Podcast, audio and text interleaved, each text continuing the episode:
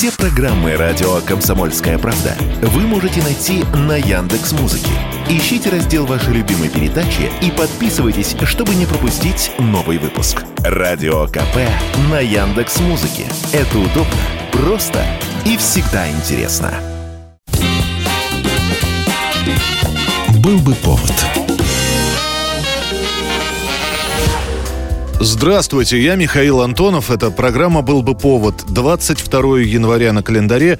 Отправимся с вами в 1969 год.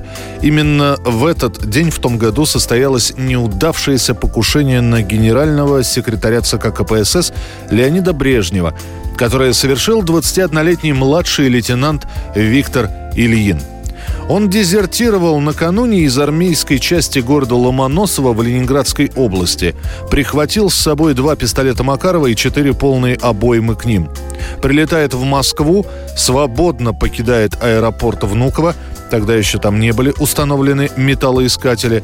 При этом Виктор Ильин знал, что в столице планируется грандиозная встреча космонавтов Шаталова, Волынова, Елисеева и Хрунова – их встретит во Внуково сам Брежнев. Затем они отправятся в Кремлевский дворец съездов. Планы Ильина нарушил перенос даты. Только в Москве он узнал, что торжества перенесли с 21 января, дня смерти Ленина, на 22 число. В итоге Ильин отправляется к своим дальним родственникам, проживающим на ВДНХ, и просится на ночлег. Спокойно ночует, а к 11 часам 22 января он уже на Красной площади.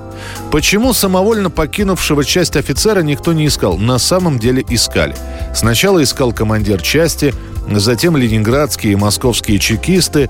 Правда, они получили только устную ориентировку. Офицерская шинель осеннего образца вооружен непредсказуем. Найти его в многотысячной толпе, которая собралась по всему маршруту следования кортежа у Кремля, было крайне затруднительно. Фотография могла бы облегчить поиски, но она по каким-то причинам не была предоставлена. В итоге Ильина не задержали. Именно у своего родственника-милиционера, у которого он переночевал, Ильин одолжил форму. Ну, как одолжил? Взял ее без спросу. Так что на Красную площадь к 11 часам утра Ильин прибыл уже не армейским офицером, а сержантом милиции. До двух часов дня он спокойно ходит по площади, по каким-то причинам не вызывая подозрений. Заходит в туалет на Соборной площади Кремля, чтобы примериться к оружию, и, осознав, что ловко выхватить пистолеты из карманов шинели не получится, перекладывает складывает их в рукава. Затем прогуливается по набережной вдоль Кремлевской стены и, наконец, выбирает наилучшую точку для стрельбы – у Боровицких ворот. Здесь скорость движения машины, расстояние до кортежа минимальное. Чтобы как-то скоротать время, Ильин смело перевоплощается в одного из милиционеров, которых направляют в Кремль для обеспечения порядка. И вновь он остается неузнанным. По официальной версии, Ильин попадает между двумя подразделениями, милиционеры которых, естественно, не знают друг друга в лицо. В подразделении А решают, что Ильин из подразделения Б и наоборот. Вот только почему одет коллега в осеннюю шинель, когда на улице январь и почти 30-градусный мороз, такой вопрос не возникает ни у кого. Данные, собранные в ходе следствия, позволяют предполагать, что в действиях Ильина невероятное переплетение было и политических, и личных мотивов. Он был критически настроен к существовавшей в Советском Союзе системе партийной власти, утверждал, в частности, что комсомол себя изжил, осуждал вторжение в Чехословакию и в положительном тоне отзывался о военных переворотах в странах третьего мира. С другой стороны, известно, что Ильин восхищался Ли Харви Освальдом.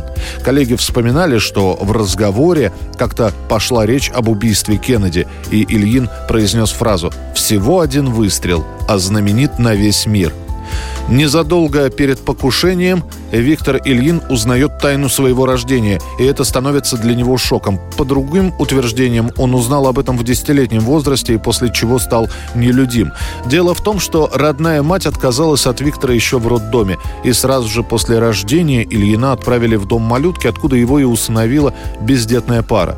Кроме того, опять же, незадолго до покушения на Брежнева Ильин поссорился со своей девушкой, который при расставании произнес фразу «Ты обо мне еще услышишь». И вот 22 января, 2 часа дня, 1969 год, Красная площадь, Ильин слышит возгласы «Едут». появляются кортежи с космонавтами. Он оставляет свой пост рядом с собравшимися гражданами, которые пришли посмотреть на встречу космонавтов и отправляется на выбранное место. Первым следует эскорт мотоциклистов. За ним открытый автомобиль с космонавтами-триумфаторами. Как только вторая машина кортежа поравнялась с Ильиным, он выхватывает пистолет и открывает стрельбу по-македонски, сразу с двух пистолетов, предполагая, что именно в машине находится цель – Брежнев. Но в этом черном лимузине ехали коллеги-космонавтов – Береговой, Николаев, Терешкова и Леонов. Ильин высаживает в автомобиль полные обоймы, убивает водителя, старшего сержанта Илью Жаркова, который по трагическому стечению обстоятельств вышел в свой последний рабочий день перед уходом на пенсию.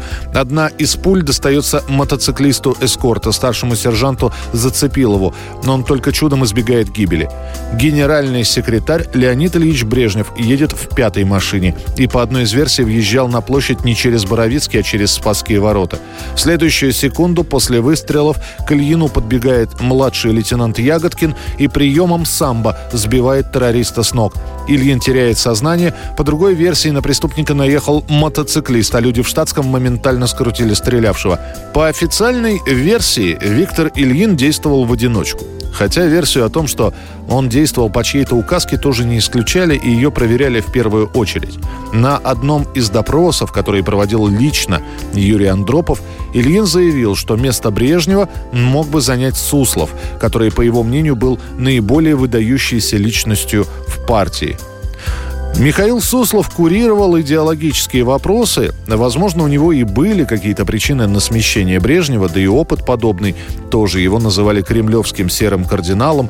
Однако Суслов по своей природе, не будучи авантюристом, всего лишь исправно справлялся с обязанностями чиновника идеологического аппарата.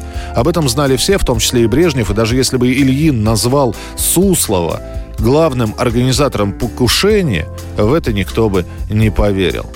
Ну а скрыть произошедшее для властей было невозможно, в частности, потому что встреча космонавтов передавалась в прямом телевизионном эфире, и трансляция была неожиданно прервана и все признаки указывали на то, что произошло нечто чрезвычайное. Когда трансляция возобновилась, было видно, что некоторые космонавты пытаются сдержать дрожание рук.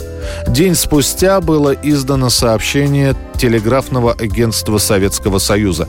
Оно утверждало, что некто стрелял в космонавтов, однако, согласно впечатлениям западных корреспондентов, в Советском Союзе никто не сомневался, что объектом покушения был именно Брежнев – Ходили разнообразные слухи, говорили, что покушавшихся было двое, что стреляли из ручного пулемета.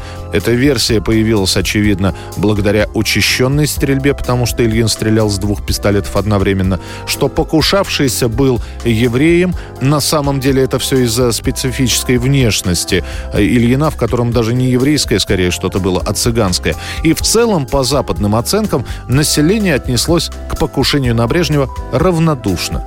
Ильину были предъявлены обвинения по пяти статьям Уголовного кодекса. Организация и распространение клеветнических измышлений, порочащих советский строй, попытка теракта, убийство, хищение оружия и дезертирство с места службы. Официально было объявлено, что провокатор покушался на космонавтов. Он сразу же прошел психологическую экспертизу, произвел на следователей впечатление человека, страдающего психическим заболеванием, и был признан экспертизой невменяемым. В мае 1970 года Ильин был помещен в Казанскую специальную психиатрическую больницу – где содержался в полной изоляции в одиночной палате площадью чуть более 4 квадратных метров. В 90-м его освободили решением военной коллегии Верховного суда СССР. Виктор Ильин получил однокомнатную квартиру в Ленинграде, где и проживает до сих пор. Получает пенсию по инвалидности. Поскольку до того он не был формально уволен из армии, то его адвокат сумел добиться для него решения суда о выплате Ильину денежного довольствия за 20 лет в качестве оплаты больничного листа. Сам Ильин не дает практически интервью, не общается с журналистами, и в коротких обрывках фраз можно лишь понять, что он не жалеет ни о чем, кроме смерти невинного шофера, а также неприятностей, которые его поступок доставил его друзьям. Это была программа «Был бы повод» и рассказ о том, что именно в этот день произошло покушение на Леонида Брежнева. Покушение, которое совершил 21-летний младший лейтенант Виктор Ильин. Это было в 1969 году. «Был бы повод»